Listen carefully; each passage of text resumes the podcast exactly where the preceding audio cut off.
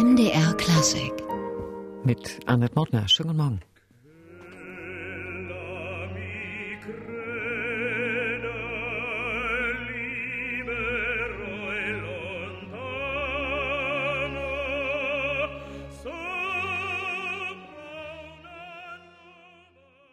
Johann Botha als Dick Johnson in der etwas unbekannteren Puccini-Oper La Fanciulla del West, das Mädchen aus dem Goldenen Westen.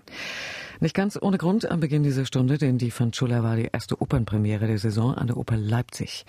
Und deren Chef, Intendant und Generalmusikdirektor ja in einer Person, Ulf Schirmer, ist heute bei uns im MDR Klassikgespräch. Herr Schirmer, die ersten Premieren sind durch. La Fanciulla del West, wie gesagt, und ein großer Ballettabend mit Beethoven Ravel, eine Choreografie des unvergessenen Uwe Scholz. Wie ist es denn gelaufen? Waren Sie zufrieden? Naja, also bei La Fanciulla del West, da war es doch so, dass es ein überwältigender Erfolg war und auch sehr gut besprochen von der Kritik. Dennoch spüre ich, dass die Leipziger etwas zögerlich sind in der Annahme dieser Oper. Und äh, meine Mitarbeiter und ich, wir führen das zurück auf den etwas sperrigen Titel dieser Oper. Also man verbindet so eigentlich nichts damit. Und auch unbewusst kollektiv sind keine Melodien gespeichert, ja, so wie bei Bohem zum Beispiel.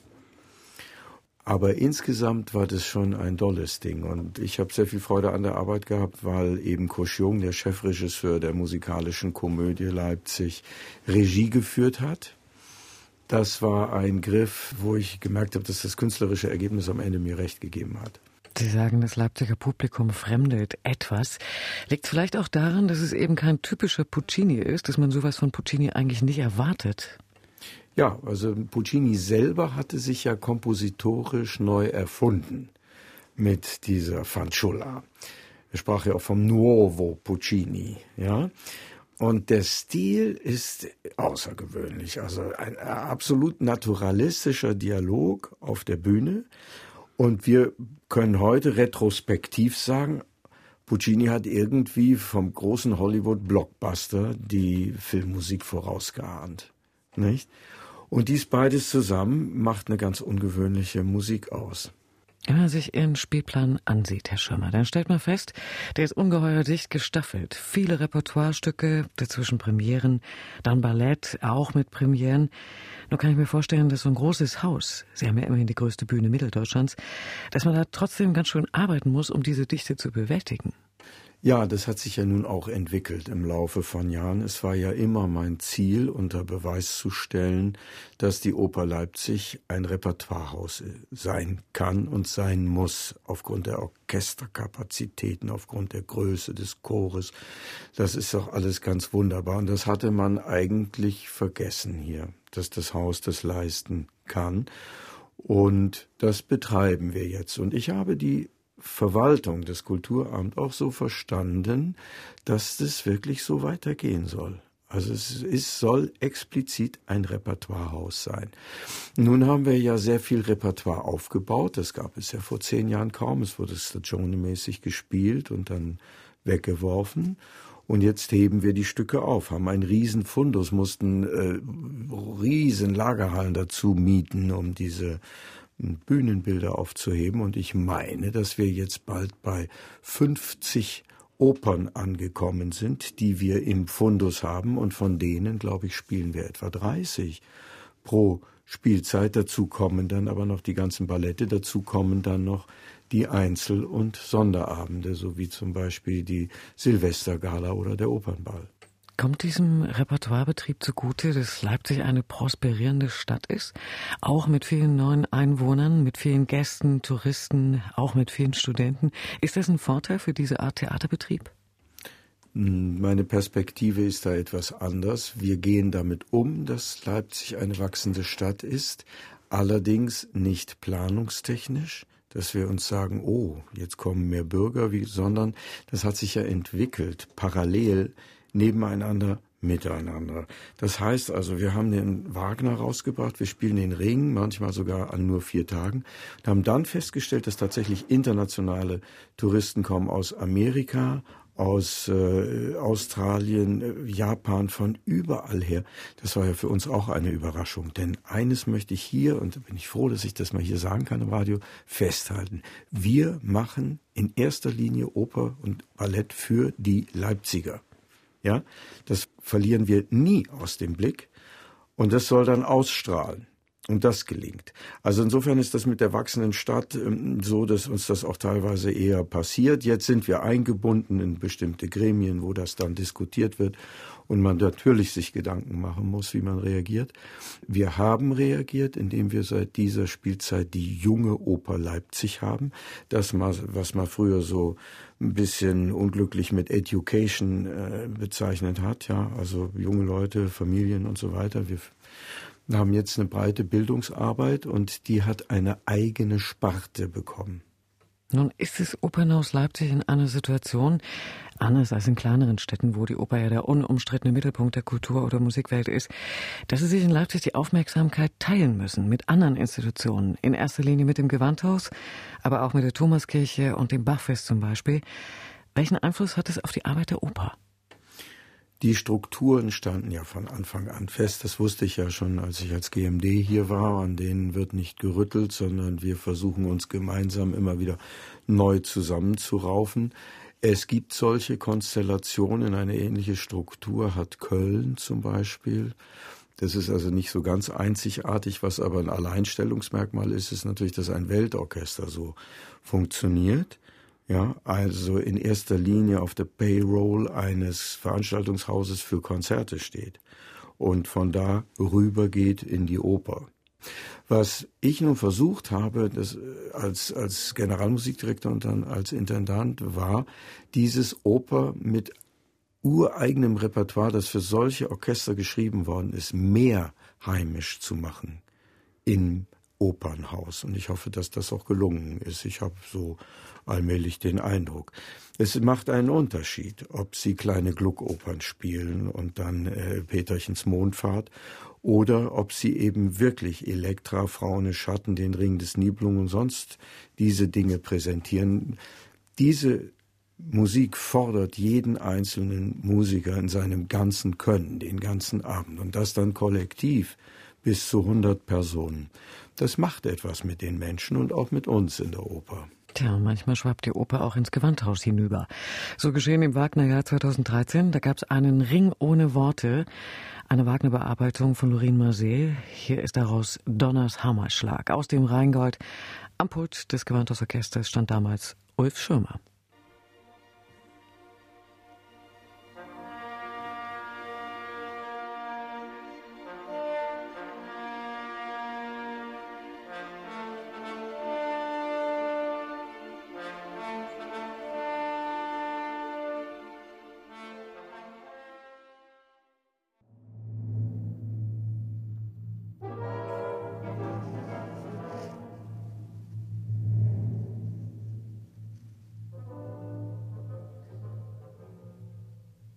Bisschen Rheingold auf der, wenn man so will, Faschenseite des Augustusplatzes in Leipzig, nämlich im Gewandhaus.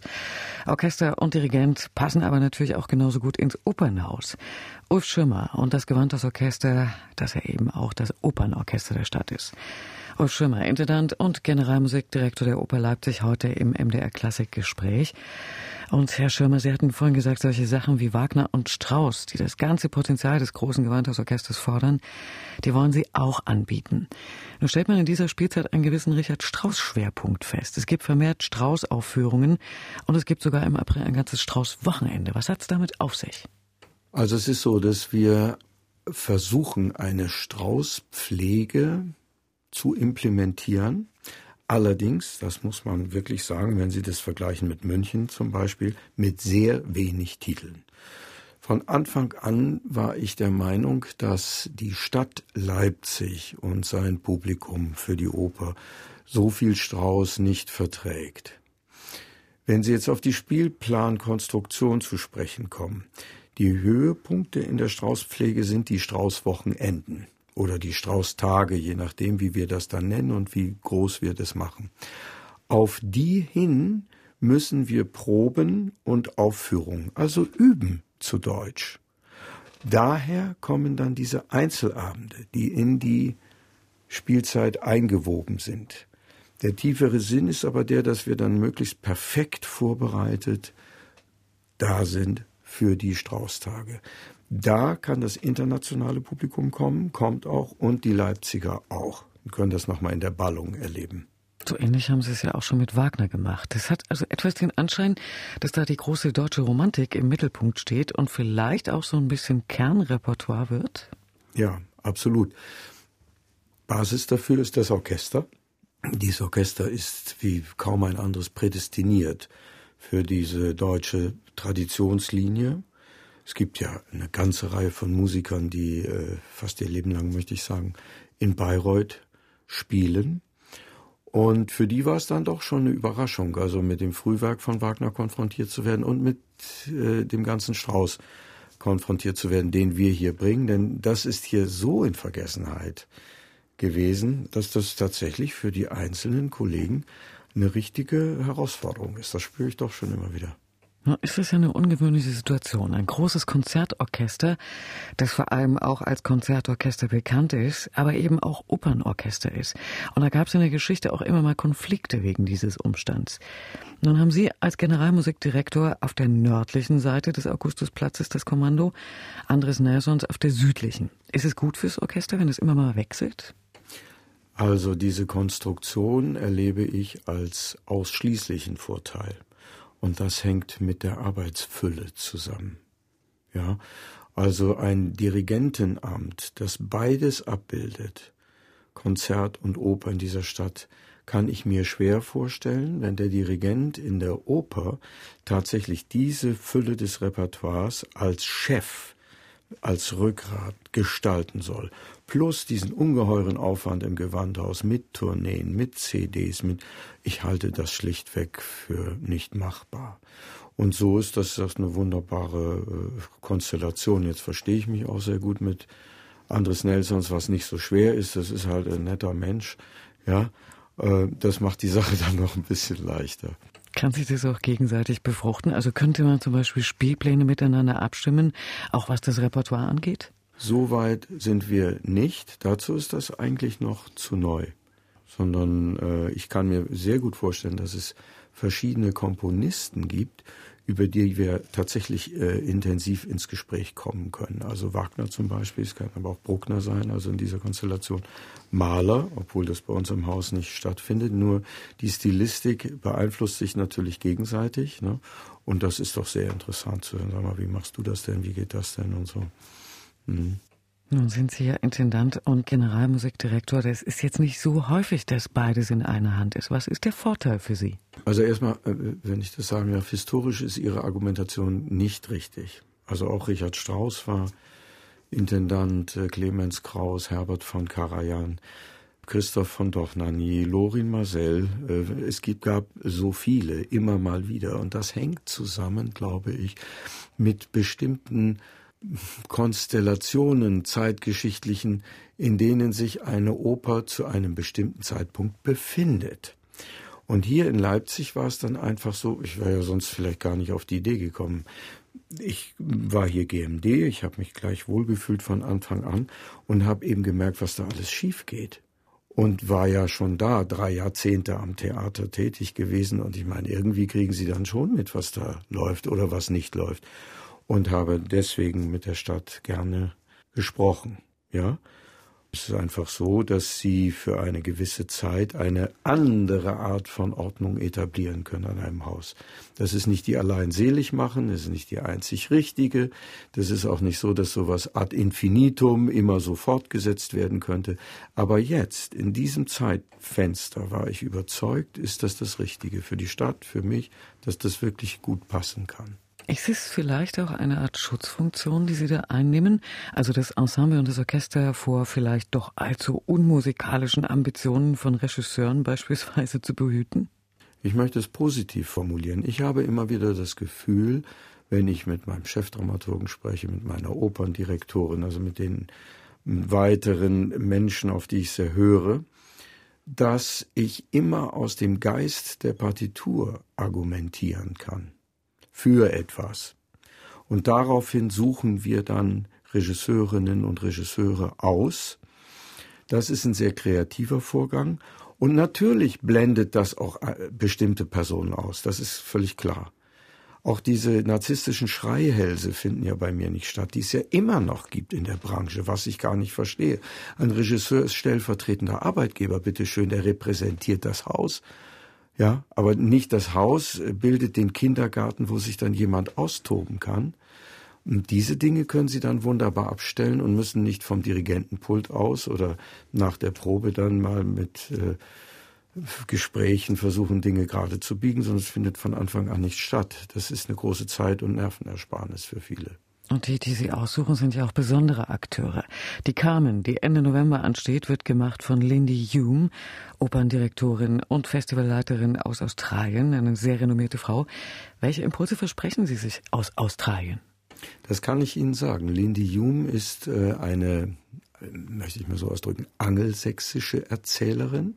Ich habe viel mit Briten, mit Australiern und so weiter zusammengearbeitet. Die sind durch ihre Shakespeare-Tradition, durch alles Mögliche so geprägt, dass ihnen immer bewusst ist, dass sie für ein Publikum etwas erzählen und nicht selbstreferenziell, geniehaft meinen, jetzt kommt und schaut, was ich geschaffen habe, sondern das ist ein Publikum und dem möchte ich etwas zeigen. Das ist ganz in der Tiefe ein anderer Vorgang. Außerdem hat diese Frau einen sagenhaften Humor, ist sehr intelligent und auf die Carmen, das hat sie vorgestern nochmal betont, als sie die Einführungsveranstaltung für uns alle hatte, sie hat auf die Carmen eine so australisch-feministische Sicht. Ich fand das sehr interessant. Ja, gerade dieses Stück wollte ich unbedingt, dass es eine Frau inszeniert. Ja, dann sind wir darauf schon mal gespannt. Und als kleine Einstimmung gibt es jetzt hier Carmen, Danse Bohemien.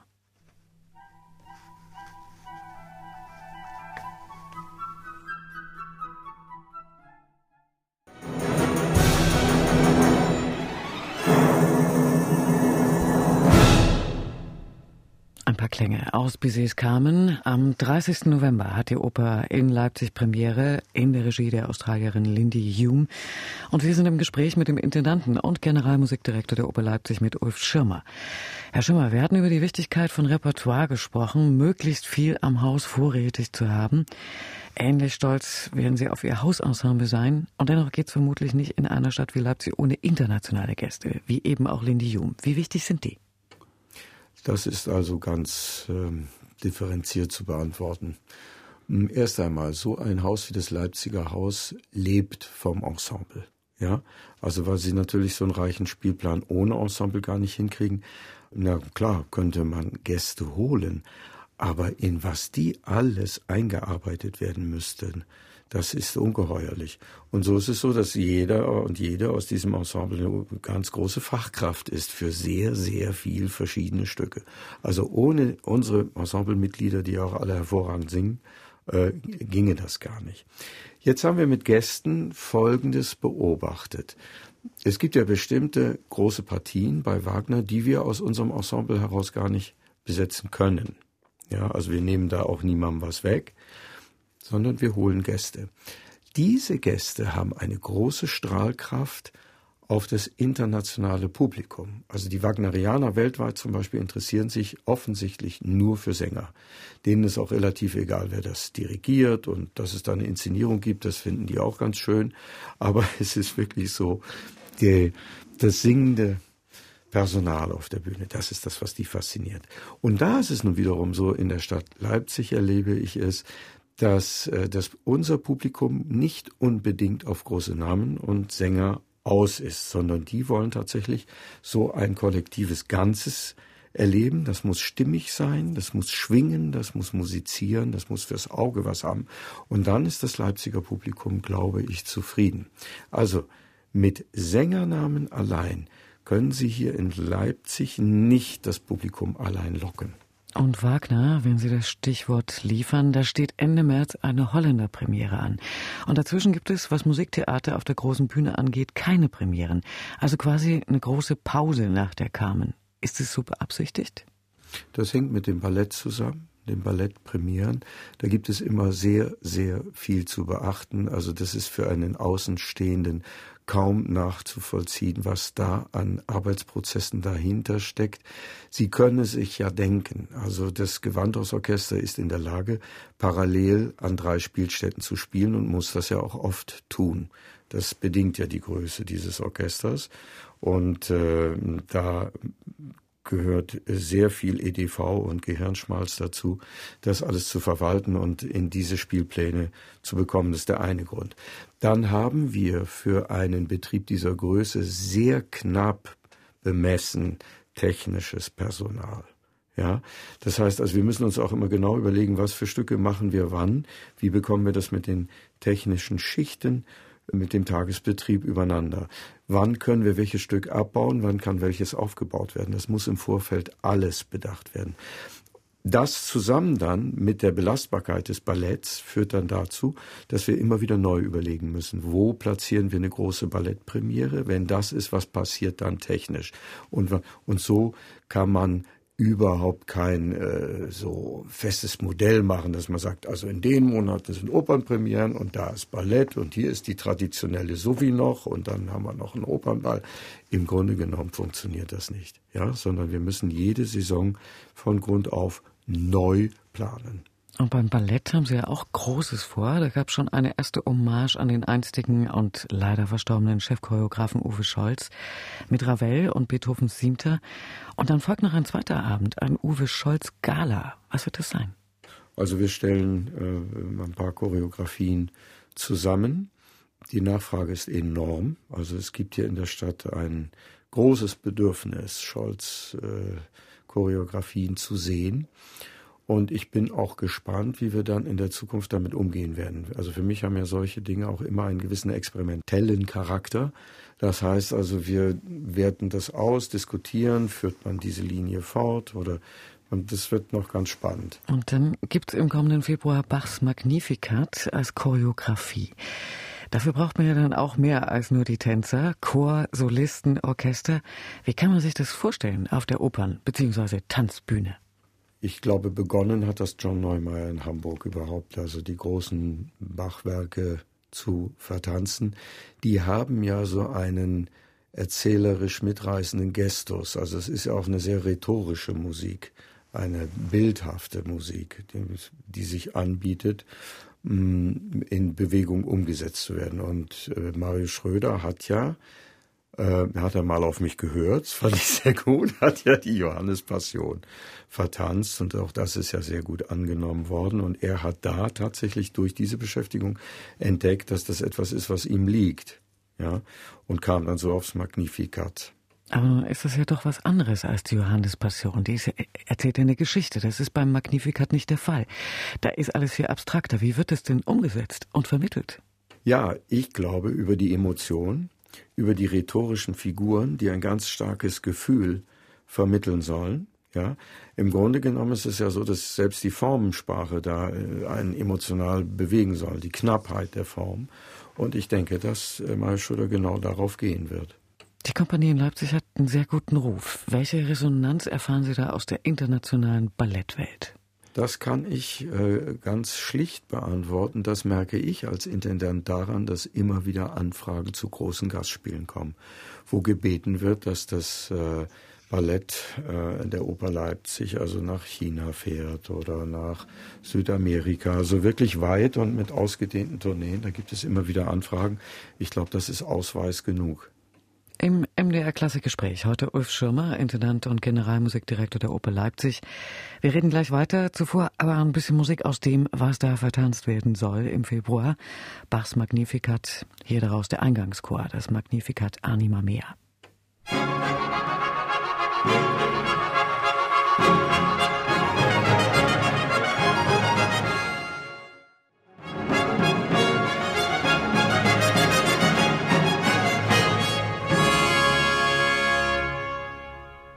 Monteverdi Choir mit dem Magnificat, dem Eingangschor aus Johann Sebastian Bachs gleichnamigem Werk, Werkverzeichnis 243. Tja, und das müssen Sie jetzt vertanzt vorstellen. Wird eine spannende Sache im Februar an der Oper Leipzig. Da soll sie auf die Bühne kommen, die Choreografie von Mario Schröder. Und im MDR Klassikgespräch heute Ulf Schirmer, der Intendant und Generalmusikdirektor der Oper Leipzig. Herr Schirmer, Sie haben vorhin das Projekt Junge Oper erwähnt, die Kennenlernprogramme für Neu-Leipziger, für junge Leipziger. Wie kann man die Oper Leipzig kennenlernen? Also wir haben diese junge Oper Leipzig zusammengefasst, indem wir in allen Gewerken, auf allen Bühnen alles zusammengebracht haben, was der Bildungs- und Jugendarbeit dient, der Familienarbeit. Denn es ist ja so, dass auch die musikalische Komödie Jugendprogramme macht, bis hin zu äh, Romeo und Julia, das war ja mal so gedacht und wurde auch so angenommen. Hm, bei uns sind es auch Hänsel und Gretels oder es ist das Hänsel Mobil oder es ist der Karneval der Tiere oder es ist Oper zum Mitmachen oder ich weiß nicht, was es da alles gibt. Und da ist es jetzt wichtig, dass wir äh, unserem Publikum und der wachsenden städtischen Gemeinschaft tatsächlich ein Gesamtprogramm vorlegen können. Man kann es einfach nachlesen. Früher musste man sich das sozusagen ableiten aus dem Spielplan. Nicht? Wäre das was für die Kinder, wäre das was für die Familie? Und jetzt ist es so, dass wir das Gesamt erst einmal präsentieren können. Es wird von daher auch gesamt anders geplant, natürlich in der Zukunft. Es ist sehr umfangreich, was wir anbieten. Und, das will ich jetzt mal hier ins Radio sagen, wir arbeiten an einem Plan, dass nämlich diese vierte Sparte eine eigene Spielstätte bekommt. Wir arbeiten sehr daran, dass ich äh, in wenigen Jahren das Kellertheater wieder eröffnen kann. Und das wäre dann die Spielstätte des äh, Jugend- und Kinderchores mit eigenen Produktionen. Das würde die Leipziger sicher sehr freuen. Um nochmal auf die große Oper zurückzukommen. Es steht noch ein Wagner an in dieser Spielzeit als Neuproduktion der Holländer. Sie haben viel getan für Wagner in den vergangenen Spielzeiten. Es gibt eine intensive Wagner-Pflege an der Oper. Leipzig allerdings als Wagner-Stadt hat sich für mich noch nicht so richtig etabliert. Wie sehen Sie das? Also, unser internationales Publikum sieht das anders. Da gibt es also eine Diskrepanz in der Wahrnehmung von außen und der von innen. Ich finde das gar nicht so überraschend. Ich glaube, dass es lange, lange Zeit braucht, um so Bewusstseinswandel, Mentalitätswechsel in so Teilbereichen herbeizuführen. Da bin ich auch ganz gelassen, ja. Es ist so, dass eben in der Vergangenheit schlichtweg zu wenig getan wurde und das auch nie wirklich probiert wurde. Also das kann ich tatsächlich aus innerer Kenntnis seit Beginn der 90er Jahre sagen, weil ich ja als Dirigent durchaus von Vorgängerintendanten gefragt worden bin könnten Sie sich vorstellen, Leipzig zu dirigieren, so als Gast. Und wurde sogar mal im Jahr 1991 äh, lange diskutiert über den Ring des Nibelung. Von daher war ja Leipzig bei mir gespeichert. Also, und nie kam es dazu. Ich las aber auch nie in der Zeitung, dass da irgendwas mal gemacht wurde. So, das heißt, da gibt es eine lange Zeit äh, von Wüste, eine lange große Fläche von Wüste, wo man mal bewässern wollte und das ging dann nicht. Wenn man das fruchtbar machen möchte, da gehen doch viele, viele Jahre ins Land. Das ist doch normal. Nur durch die Beständigkeit haben wir schon geschafft, dass wir in 22 den gesamten Wagner haben werden. Wir werden ihn ja auch innerhalb von drei oder dreieinhalb Wochen präsentieren. Äh, wir haben jetzt schon tatsächlich, ob Sie es glauben oder nicht, Kartenanfragen aus dem Ausland. Die würden jetzt so drei Wochen Blöcke kaufen. Das ist unfassbar. Wir werden also wahrscheinlich im Frühjahr äh, in den Verkauf gehen. Frühjahr 19 für 2022. Das ist auch eine neue Dimension, nicht? Für die Oper. Und das zeigt doch, dass das anders wahrgenommen wird. Aber das heißt auch, dass Sie dann schon bald mit den Vorbereitungen anfangen müssen auf so ein Mammutprojekt, oder? Ja, na, wir sind natürlich schon längst dabei. Ne? Und Sie hatten bei den Jugendprojekten die musikalische Komödie erwähnt. Das kleine Haus, wie es immer so schön genannt wird, aber ein ganz wichtiges im Selbstverständnis der Oper, nicht zuletzt auch wegen der Besucherzahlen.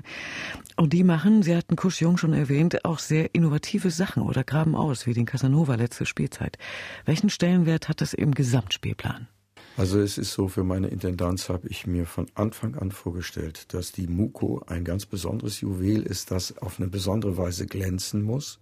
Es kann nicht sein in so einem Dachmarkenbetrieb, dass ein kleinerer Teilbetrieb jetzt immer so in der Schusslinie steht oder sowas, so wie das früher war. Das ist ja lang vorbei. Und ich bin so dankbar der Stadt Leipzig, dass die nun einstimmig beschlossen haben, ohne eine Gegenstimme, die Muko grundlegend zu renovieren. Das geht dann nächstes Jahr los. Und äh, im Zuge dieser Gesamtveränderung habe ich ja auch vor einer Zeit ein anderes Leitungsteam installiert, tatsächlich mit dem Auftrag, auch neue Farben zu bringen.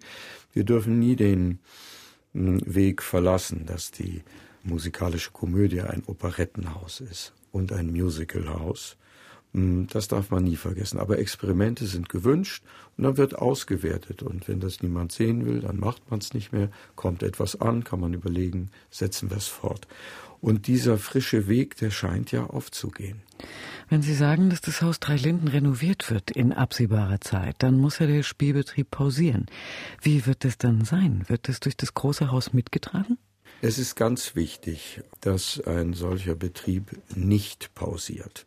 Es gibt zwar Ferien, die stehen allen mal zu, aber eine Umbaupause muss dazu genutzt werden, den Kontakt zum Publikum auf andere Weise zu halten. Die musikalische Komödie geht ins Westbad in der Zeit, bringt dann besondere Titel, die da besonders gut hineinpassen. Es wird immer überlegt, kann man irgendwas äh, transferieren oder nicht. Aber wir haben im Auge, dass wir da wirklich aufregende und abwechslungsreiche Sachen bringen wollen, solange das Muko-Ensemble da drin ist. Und da das Westbad ja nicht weit weg ist, von der MUKO hoffen wir eben auf den Effekt, dass das Publikum auch weiterhin den Weg findet dahin. Also die Stadt Leipzig hat die MUKO-Renovierung möglich gemacht. Wie sieht die Unterstützung der Stadt insgesamt aus für ihr Musiktheater? Also ich hatte das Vergnügen, vorletzte Woche die Intendanten der großen deutschen Häuser zu treffen in Wien bei der alljährlichen äh, deutschsprachigen Opernkonferenz. Und ich habe feststellen dürfen und habe das auch denen erklärt, dass wir hier in Leipzig gut aufgestellt sind und einen wirklich guten Rückhalt haben in der Politik. Es wird dies und das kritisiert, das ist auch die Aufgabe von Aufsichtsgremien und so weiter, das ist normal, wenn irgendwas nicht passt oder anders gesehen wird. Aber es ist nicht so, dass man, sagen wir, wie vor zehn Jahren so eine fundamental Ablehnung in, bei bestimmten äh, Politikern hat, der Muko gegenüber oder dass jetzt unbedingt irgendwas mit der Oper geschehen soll oder ich weiß nicht, das ist ein Klima, wo man doch respektiert, äh, dass äh, etwas geschehen ist mit der Oper Leipzig. Also da steht einiges an bei der Oper Leipzig, vom Muko-Umbau bis zum Wagner-Marathon 2022.